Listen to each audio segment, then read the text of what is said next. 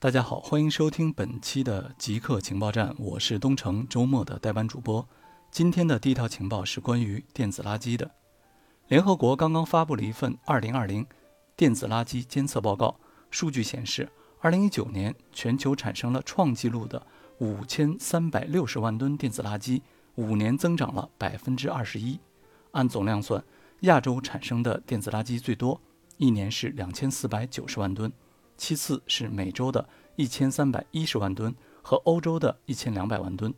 但如果按人均算，还是欧美的电子垃圾产量更高，毕竟亚洲人口是欧美的六倍之多。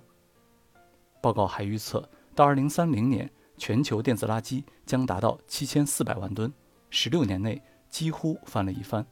到时，电子垃圾的总重量相当于北京全部汽车加起来的总重量的十倍。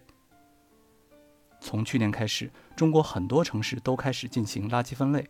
在你们的城市，电子垃圾属于哪个种类呢？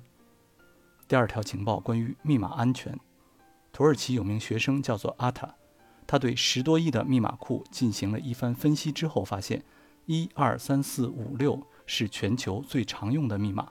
在十个亿的密码当中，有超过七百万个密码是一二三四五六，也就是每一百四十二个密码就有一个是这个密码。他还发现。大家普遍缺乏密码安全意识，比如有百分之二十九的密码只用了字母，百分之十三的密码只用了数字，百分之四十二的密码很容易被黑客暴力破解。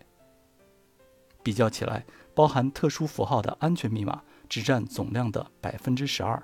说到这儿，不知道大家常用的密码是什么规则呢？以上就是本期的全部情报，固定时间，固定地点，让我们下期再见。